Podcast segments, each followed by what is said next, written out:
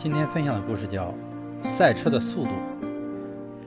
一行人去玩赛车，都是头一次玩，除了兴奋，还不免惴惴不安。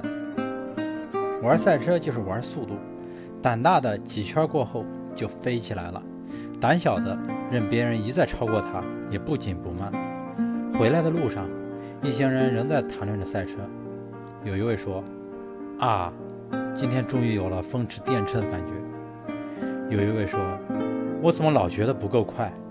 众人一听都笑。原来说，原来说不够快的，乃是一行人中速度最快者；而有了风驰电掣感觉的，恰是其中最慢的那一位。粗听好笑，细想对极。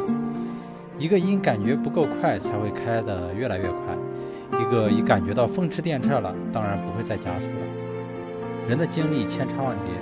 人的感觉也千差万别，感觉痛不欲生者，其实并不是世界上最痛苦的人；感觉春风得意者，并不一定是最成功的人。